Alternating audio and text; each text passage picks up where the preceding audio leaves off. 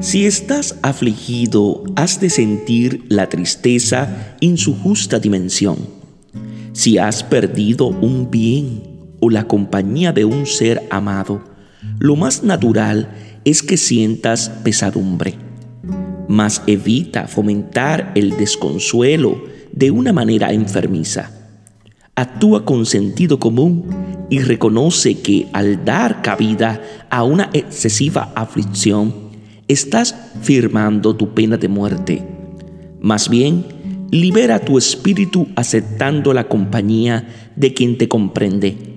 Y si no encuentras quien te escuche, acude a Dios y comunícate con Él en la intimidad de la oración. Obra con sensatez y sitúa los hechos en una perspectiva realista.